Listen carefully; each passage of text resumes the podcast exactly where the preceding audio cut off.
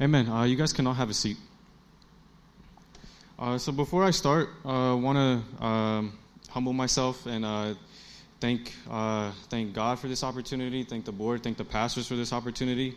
Um, I started coming to this church in maybe 2011, and in that year I was maybe like nine or ten years old. And uh, you know, the Lord's just continually working in my life and helping me mature and helping me grow. And here I am, 11 or 11 or 12 years later, my first time uh, on the altar here preaching uh, in front of you all a, on a Friday service. Um, so I just praise God that uh, that He's helping me continue to grow and helping me continue to develop into into a man of God and and the servant that He wants me to become. Um, because something that that our pastor always mentions is that the the generation today, a lot of people in the world, or the youth today, uh, they get so lost in the world, caught up in the entertainment and the distractions and satisfaction. And if God hadn't intervened in my life, and if He, if I didn't choose to follow Him and go down uh, the path that He laid out for me, I probably would be too uh, lost in the world and lost in, in the drugs and the alcohol and the uh, the distraction that the world offers. Um, so I praise God that I'm here today uh, and that He's chosen me uh, to give you all the, uh, this message. Um, and it's uh, it's interesting in a way that my brother opened up with um, those verses in John, and he's talking about, uh, or I think it was John 15, 12, where he said, um, where it says, "Love one another as I have loved you." And today's message is going to encompass a, a little bit of that, a little bit about love, grace, and forgiveness. Um, so for the past uh, six weeks, uh, I've been giving the messages, the topics, and push, and I thought that, or I thought it seemed fit to uh, kind of summarize or not uh, go over everything that I've discussed in these past six weeks, but kind of touch a little bit upon what I've discussed on those small groups, those small lessons, and bring it all uh, to everyone here, to everyone that's in the church. Um, while preparing for to bring the message for uh, for you all today, uh, the whole theme that we're doing today is renewing our minds, changing the way we think about something.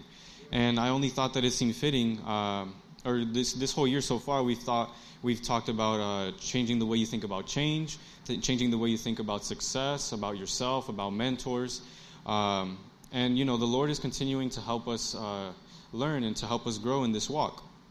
So I only thought that it seemed fitting that I would talk to you all about grace tonight.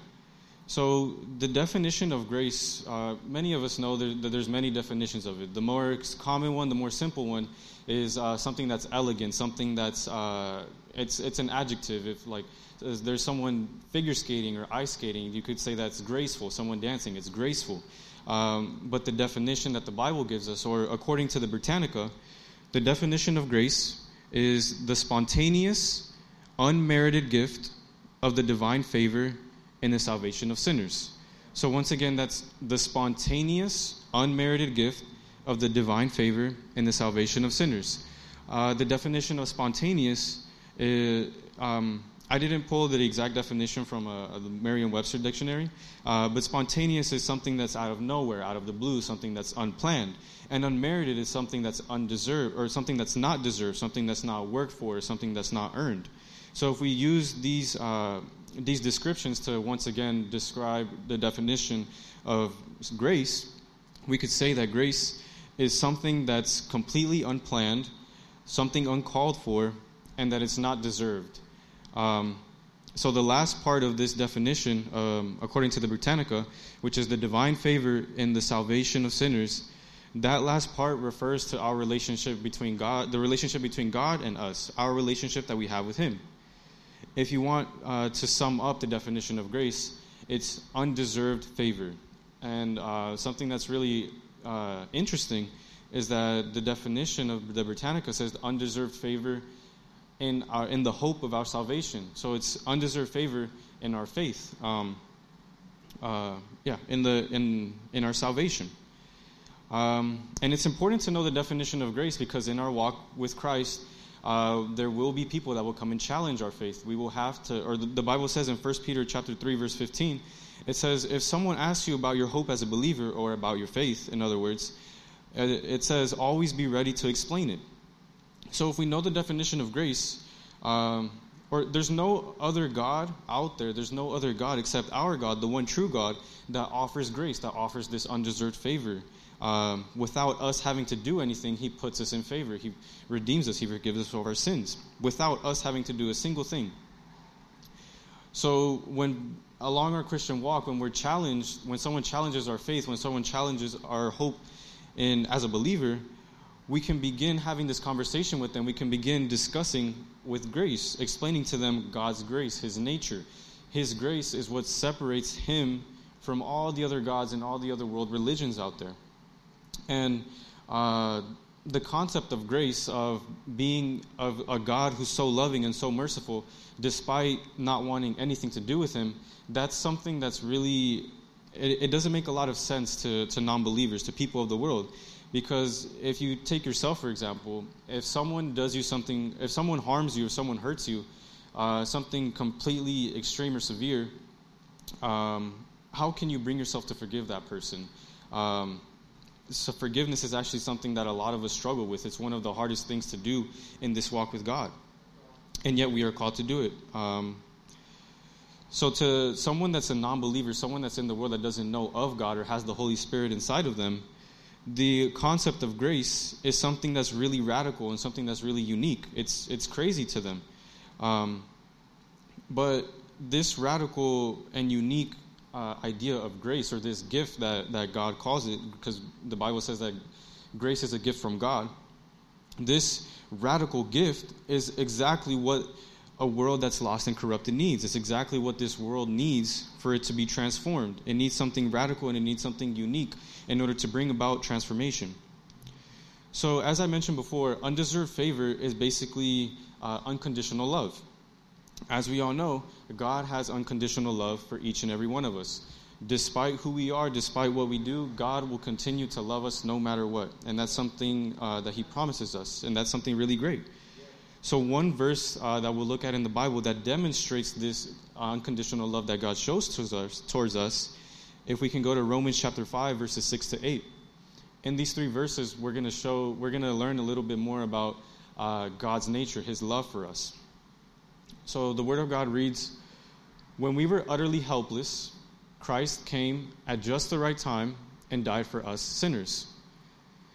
Now, most, pe- now, most people would not be willing to die for an upright person, though someone might perhaps be willing to die for a person who is especially good.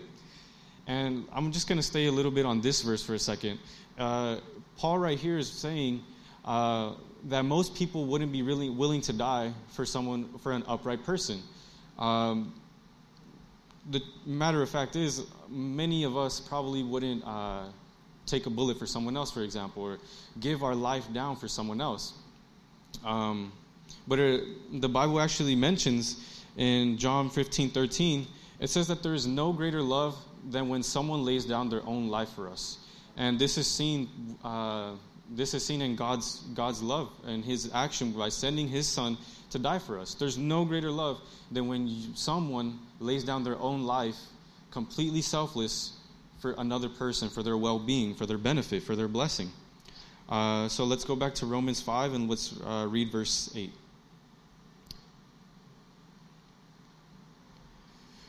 So this last verse says, But God showed his great love for us by sending Christ to die for us while we were still sinners, as I just mentioned. This is the greatest form of love that there is when one lays down their own life for uh, someone else. And it says right here that God showed his great love for us by sending Christ to die for us while we were still sinners. That's the that's this last part is the unconditional part. While we were still sinners, he died for us. Um, so in this in this verse 8, Romans 5 well, Romans 5 8, there's two things that I'm going to talk about. There's two things that we notice. There's two things that uh, that God can communicate to us. The first one is that we notice God's divine nature. The second part of this verse is about our sinful nature, and the reason why we're going to be learning about these two these two natures, God's divine nature and our sinful nature, is so that we can understand the concept of grace a little better. So first, we're going to talk about God's divine nature. And to understand this, let's turn to Psalms chapter, one, chapter 103, and we're going to read up to verse 18. Psalms 103. So this entire chapter is uh, is a psalm of David, and he's singing uh, this this psalm to God. He's uh, basically describing who uh, he's describing God's nature, who He is, what He's done for him. Uh, so let's go ahead and read. The Word of God says, "Let all that I am praise the Lord. With my whole heart, I will praise His holy name. Let all that I am praise the Lord. May I never forget the good things He does for me. He forgives all my sins and heals all my diseases." He redeems me from death and crowns me with love and tender mercies. He fills my life with good things. My youth is renewed like the eagles. The Lord gives righteousness and justice to all who are treated unfairly. He revealed his character to Moses and his deeds to the people of Israel. The Lord is compassionate and merciful, slow to get angry, and filled with unfailing love. He will not constantly accuse us, nor remain angry forever. He does not punish us for all our sins. He does not deal harshly with us as we deserve. For his unfailing love toward those who fear him is as great as the heights of the heavens above the earth. And notice a word here. Uh, it's something that a lot of people overlook and misunderstand.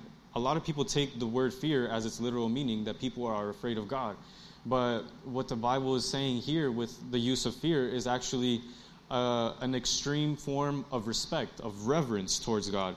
Uh, the best way I can uh, I can uh, make this fam- I can familiarize this is um, like some, someone who's an athletic coach. Me, for example, I played lacrosse in high school, so my lacrosse coach is he's someone that I really really respect. I don't fear him, although he's uh, he appears as a really big, muscular, and uh, masculine man, and uh, he his voice when he gets really angry, his whole demeanor when he gets angry, it could it, it he does present himself as a scary person, but he's someone that I respect, um, uh, despite his the, the the demeanor or the or the character he might be presenting towards me and the rest of my teammates. I still really respect him. I don't fear him. It's just an extreme form of respect, of reverence. Um, so his unfailing love for those, towards those who fear him is as great as the heights of the heavens above the earth. He has removed our sins as far from us as the east is from the west. The Lord is a father to his children, tender and compassionate to those who fear him. For he knows how weak we are. He remembers that we are only dust. Our days on earth are like grass. Like wildflowers, we bloom and we die. The wind blows and we are gone as though we had never been here. But the love of the Lord remains forever with those who fear him. Again, reverence, respect. Uh, his salvation extends to his children's children of those who are faithful to his covenant, of those who obey his commands. And right here, we're going to we're gonna pause right here. So, a couple things, if you notice throughout this whole psalm that David's singing to God, or he's praising God, he describes his nature, he describes who he is and what he does a couple of things that he mentions, uh, a couple important things that he mentions, is that God forgives, he heals, he redeems, he crowns us with his love, he is compassionate, merciful, slow to get angry, filled with unfailing love. He does not deal with us harshly as we deserve. He doesn't constantly accuse us of our wrongs. He removes our sins as far as us from the east is from the west. Um, so as I mentioned before, God's love remains, or as the as the verses that we just finished reading, it mentions that God's love remains forever with those who fear Him, with those who respect Him, uh, who who have a reverence for Him. God's love will remain with all of us forever. Just because God is merciful, however, and compassionate, as these verses, uh, as we just finished reading, although He is merciful and compassionate, this doesn't mean that God will give us a free pass for anything that we do.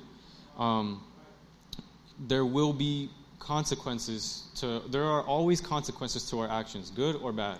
And the best way i can uh, explain this is that when we mess up when we do something when we sin against god there will be some form of correction. And correction in the sense not not to condemn us not to uh, make us little or belittle us but the correction is for our well-being so that we can mature so that we can grow and and learn from our mistakes. Um, Similarly to, to my lacrosse coach, uh, when we, if we're doing a drill, for example, or an exercise, uh, me and my teammates, and maybe we're not giving it our 100%, and we're kind of goofing off and uh, laughing in line or not being completely focused in the drill, our coach obviously isn't going to like that. He wants us. He wants our undivided attention. He wants us to be giving hundred um, percent in all of our exercises for our practice. And if he notices that we're uh, goofing off and not taking it seriously, he'll end up punishing us or correcting us. Uh, and it could be in the form of uh, making us run laps, uh, making us do push-ups. Um, but that correction, if you think about it, in the long run, it will actually benefit us because that extra exercise will help us in the long run. If he made us run, that's going to increase our endurance, even though it's going to uh, hurt and it's and it's going to take a physical toll on our body uh, in the moment.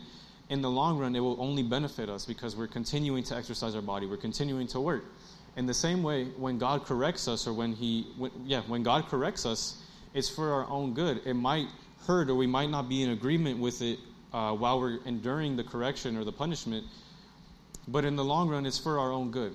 And that's something that we should always keep in mind, something that's very important, is that whenever God corrects us when we do something wrong, when we act uh, against Him, when we rebel against Him, His correction will benefit us in the long run.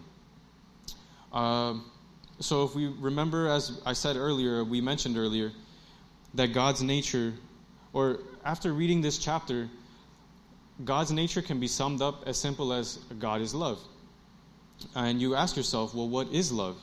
Um, the definition, uh, a lot of us know, it's uh, a pretty popular verse. It's 1 Corinthians chapter 13, verses, 7, four, verses 4 to 7.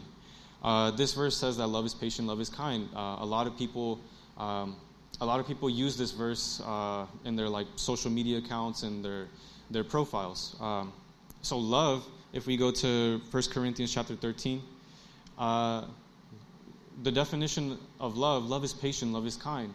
Love is not jealous or boastful or proud or rude. It does not demand its own way. It is not irritable. It keeps no record of being wronged. It does not rejoice about injustice, but rejoices whenever the truth wins out. Love never gives up. Love never loses faith, is always hopeful, and endures through every circumstance. This just finished describing what love is. And if God is love, this also described uh, God's nature, who God is. It's very similar to what we read in Psalms chapter uh, 103, where God keeps no record of our wrong. When we come to Him, when we come to Jesus' feet and accept Him as Lord and Savior over our lives, when we repent and uh, leave our old lifestyle behind, our old sinful nature behind, we are given a new life, we're given a new creation, and all that past life is dead. It's completely forgotten. God keeps no record of our wrong. He wants us to, uh, or He forgives us completely of our sins. Um, so in these chap- in these verses in 1 Corinthians chapter 13, we've read these verses so many times, but something that we fail to realize is that yes, it's describing what love is, but it's also comparing it. Um, it's also comparing love with lust. It describes what love is by saying what it's not. Uh, I remember one time last year, I think Brother Jonathan was preaching, and he was giving, uh, or he started talking about the difference between love and lust. And one of the things that he mentioned, one of the key things that he mentioned, is that love, I mean, yeah, is that love gives. Love is selfless. Lust, however, it takes away, it's selfish.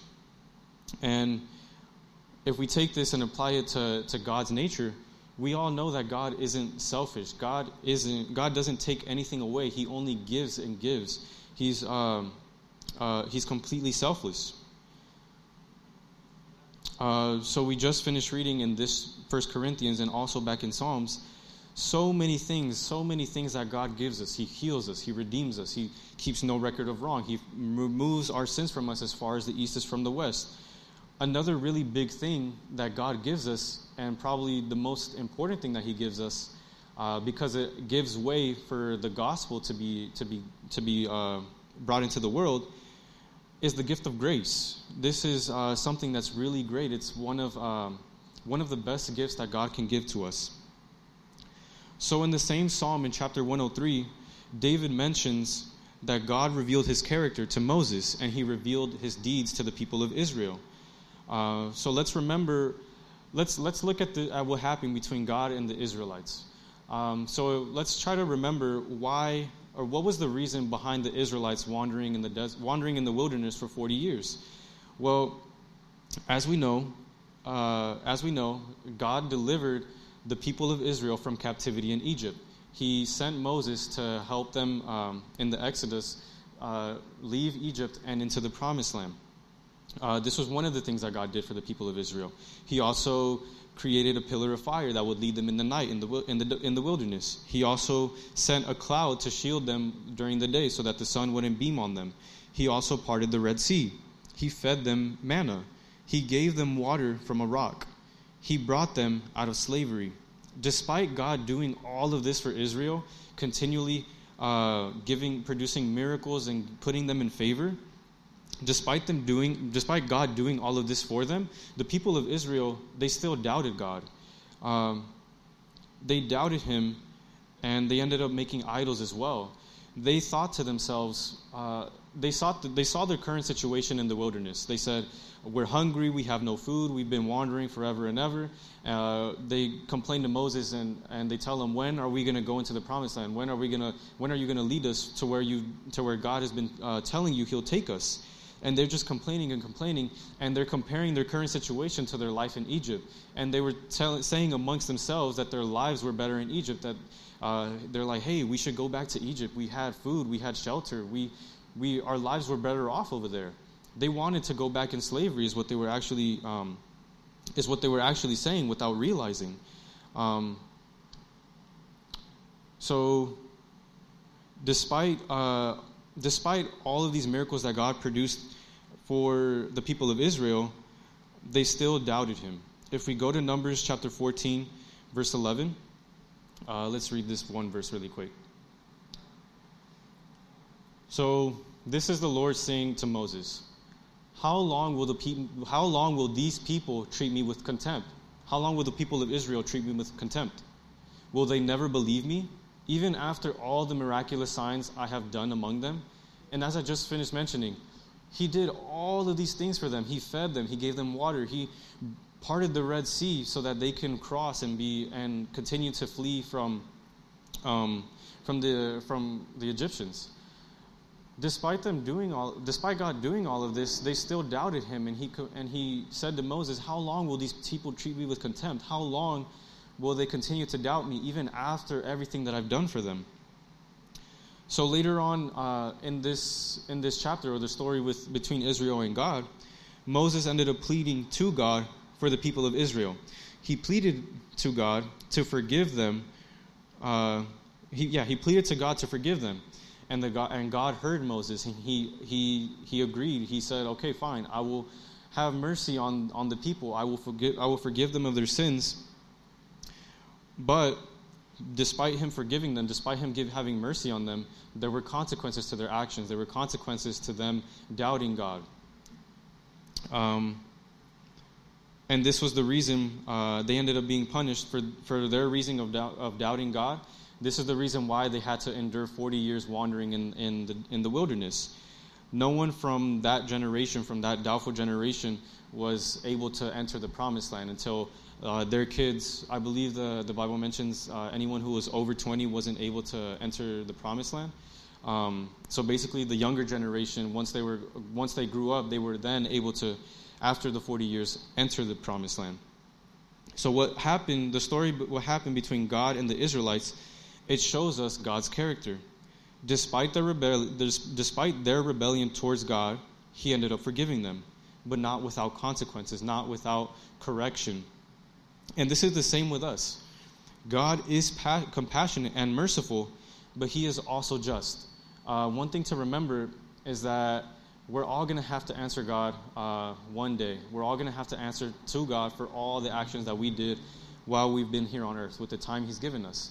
God is compassionate and merciful and loving, slow to get angry, but He is a just God. Uh, so, the second thing, if we remember Romans chapter 5, verse 8, it revealed to us another thing, which was our sinful nature. So, this is the next thing that we're going to go into. So, the sinful nature is also something that we saw a little bit in the people of Israel. Um, so, God showed us his great love by sending Christ to die for us while we were still sinners. And we saw a little bit of that in the people of Israel. Um, let's turn, please, to Romans chapter 3, verses 10 to 18. this section right here of the word, it describes our nature. It describes who we are um, naturally. As the scriptures say, no one is righteous, not even one. No one is truly wise. No one is seeking God. All have turned away. All have become useless. No one does good, not a single one. Their talk is foul like the, like the stench from an open grave. Their tongues are filled with lies. Snake venom drips from their lips. Their mouths are full of cursing and bitterness. They rush to commit murder. Destruction and misery always follow them. They don't know where to find peace. They have no fear of God at all. They have no respect for God, no reverence for God at all. So after reading this description, you you think to yourself, you say to yourself that this is pretty horrible. This is pretty vile, a pretty vile description, and that it's, it's also sad. Um, this description, but yet the Bible, this what we just finished reading, it describes our nature. It describes who we are without God, without Jesus, without the Holy Spirit inside of us. But one promise that the word or that the Bible gives us, one thing that can help us can help reassure us.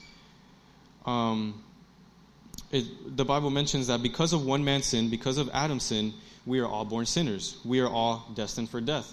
Uh, as we all know, the punishment for sin is death. So, because one man's sin, because of Adam's sin, we're all born sinners. We're all destined for death. Um, let's read Romans chapter 5, verses 15 to 19. These verses right here is going to compare and contrast uh, the, act, the decision that one man made, which was Adam, and the decision that another man made, which is Jesus Christ. Uh, the Word of God says, But there is a great difference between Adam's sin and God's gracious gift. For the sin of this one man, Adam, brought death to many. But even greater is God's wonderful grace and his gift of forgiveness to many through this other man, Jesus Christ. And the result of God's gracious gift is very different from the result of that one man's sin. For Adam's sin led to condemnation, but God's free gift leads to our being made right with God, even though we are guilty of many sins. Um, let's uh, go on to the next verse, yeah. For this sin of one man, Adam, caused death to rule over many. But even greater is God's wonderful grace and his gift of righteousness. For all who receive it will live and triumph over sin and death through this one man, Jesus Christ. Yes, Adam's sin brings condemnation for everyone, but Christ's one act of righteousness brings a right relationship with God and a new life for everyone. Because one person disobeyed God, many became sinners. Because one other person obeyed God, many many will be made righteous.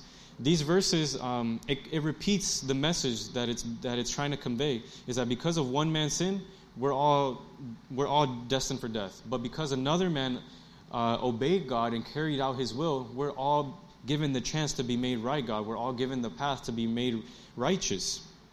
Um, it's repeated, it's, it's continuously repeated because yeah, so it's continuously repeated just because it, it wants to emphasize the point that one man's decision, one man's sin can affect many, many people. It continues to affect us to today. But another man's decision, if, you, if we obey God, it will bless other people in return. So there is uh, another a point that I'll lead into is that there is nothing that we can do ourselves to make God love us any less or any more. Uh, keep that in mind. Remember that that we can't do anything, uh, none of our actions or our good deeds will make God love us any more or any less. Nothing we can do will make us lose His gift of grace that He gives us. This right here, what I just finished uh, saying, is God's unconditional love towards us. And we're also called to share this love, this unconditional love, with others. He gave us the blueprint uh, in Psalms 103. Um, he gave us the blueprint on how to love others, and this includes forgiveness. As I mentioned at the beginning of this message, forgiveness is something that's really hard for a lot of us to do. Um, even uh, people who are who have been in the in the walk with God for many many years.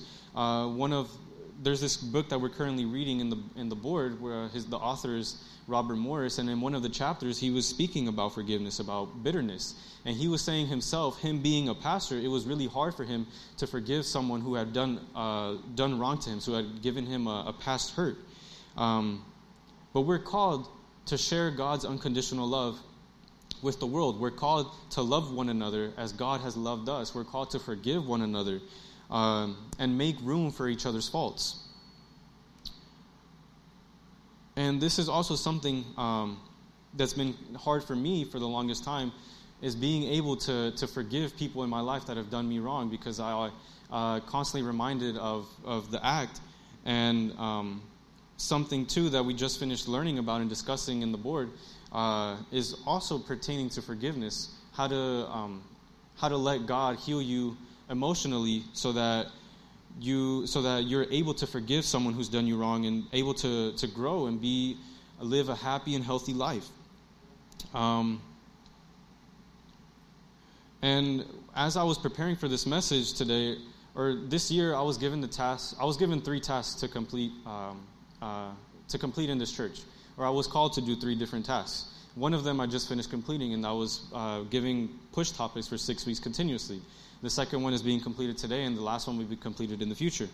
And while I was given these tasks at the beginning of the year, this whole year God has been preparing me to deliver these messages to complete uh, His calling.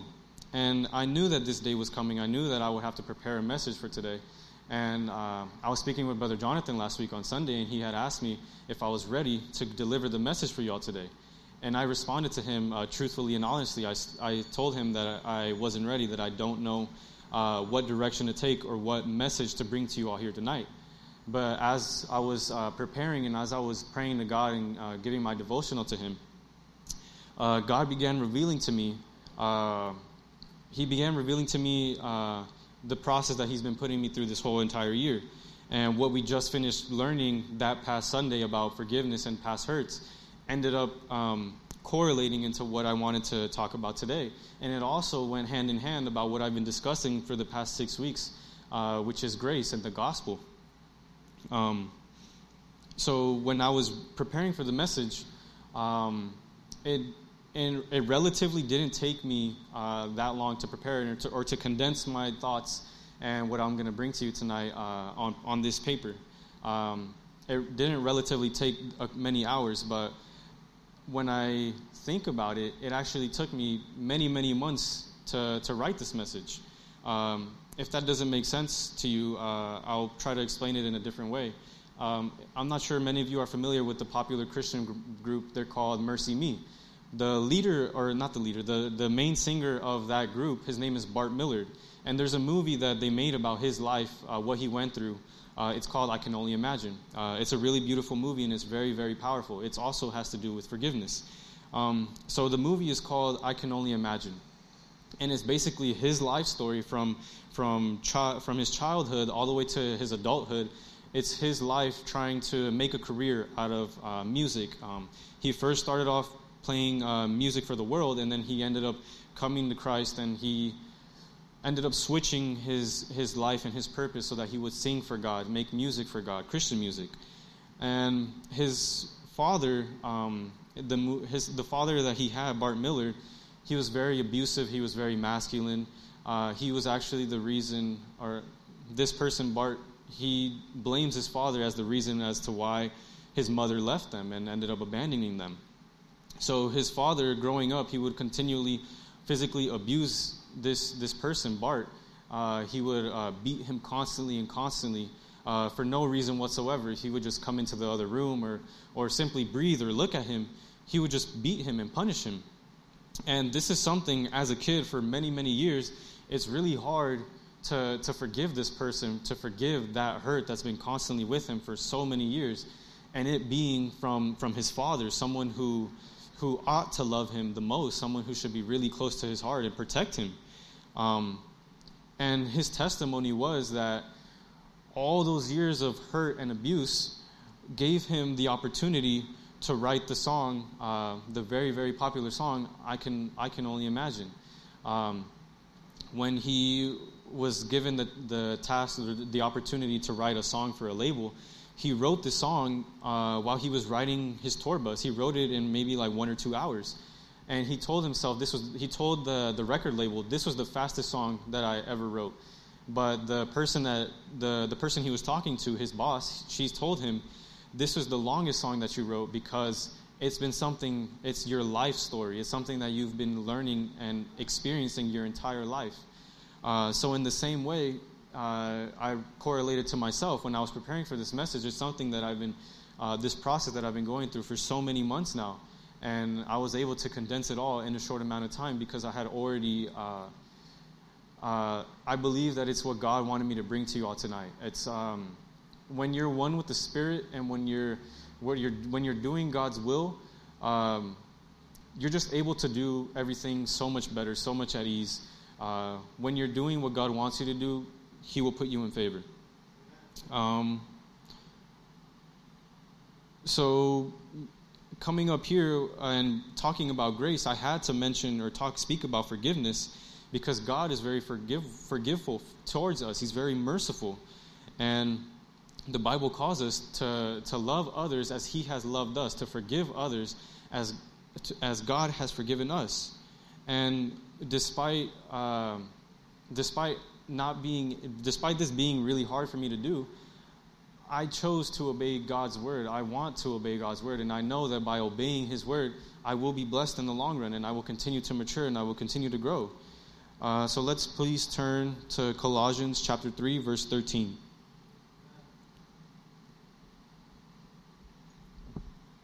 So the Word of God says, as I already mentioned this a little bit before, it says, Make allowance for each other's faults and forgive anyone who offends you. Remember, the Lord forgave you, so you must forgive others. The Word of God is telling us, it's telling us what we ought to do. Make allowance for each other's faults, forgive others as, as He has forgiven us. And this is exactly what I'm choosing to do uh, by bringing this message and talking to you all about forgiveness. I I can't come up here uh, and speak to you about grace and forgiveness if I myself haven't been able to forgive people in my life, if I myself haven't been able to, to experience that or experience what I'm talking to you about yet. Otherwise, I'd be a hypocrite and I'd be lying. If I claim to love God but have resentment in my heart towards other people that have hurt me in my life, then I'd be a liar. The Word of God says that love keeps no record of wrong. And this this explains what Proverbs 17, chapter 17, verse 9 says. Remember, love keeps no record of wrong. God, when we, when we turn our sins over to God, all of that sin is completely forgotten, is completely washed under His blood. So let's turn to Proverbs 17, verse 9. Uh, so remember, love keeps no record of wrong. Love prospers when a fault is forgiven, but dwelling on it separates close friends if God dwelled on all of our faults and all of our sins, then we would never be forgiven. We would never be able to come close to God and have that close relationship with Him if He were to dwell on all of our past mistakes and all of our sins towards Him, our rebellion. We can't have a relationship with God if He constantly reminds us of our past wrongs and sins.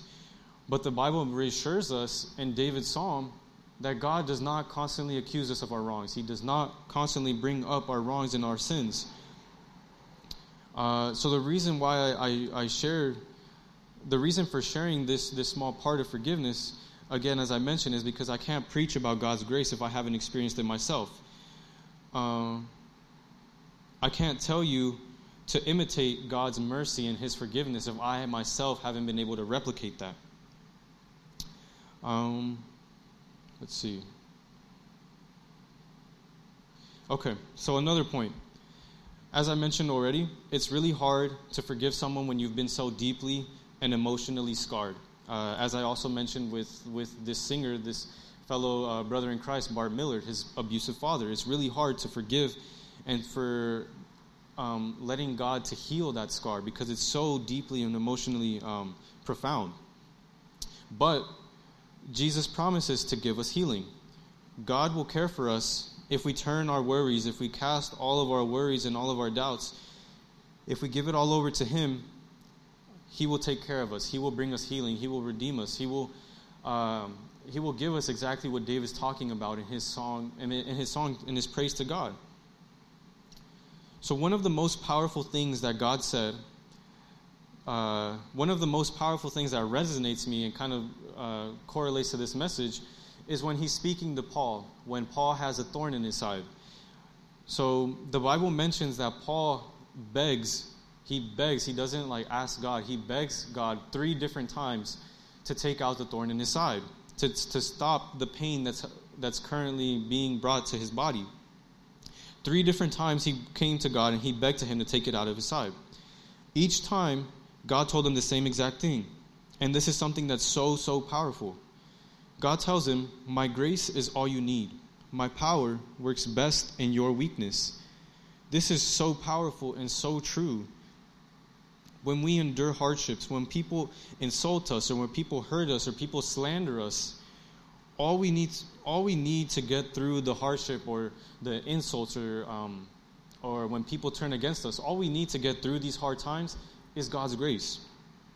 His love and His mercy helps us endure these trials, and the Bible mentions that endurance produces strength of character, and strength of character develops or it strengthens our confident hope in salvation.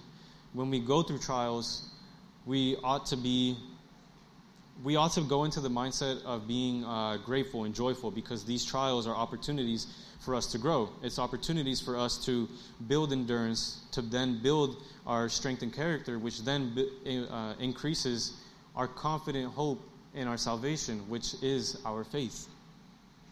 Um, so this was all I had to bring to, all, to you all tonight. I really hope that it was a blessing. Um, despite there not being many people tonight, as long as the message is conveyed and impacted and influenced to one person, then God's will was done. And that's, that's what's really important, that no matter how, um, no matter how many people are present to hear God's word, his will will always be carried out. His work will always be done, and that's always important to do.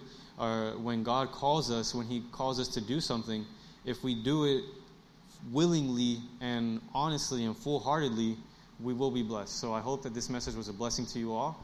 Um, and I turn it over to my brother.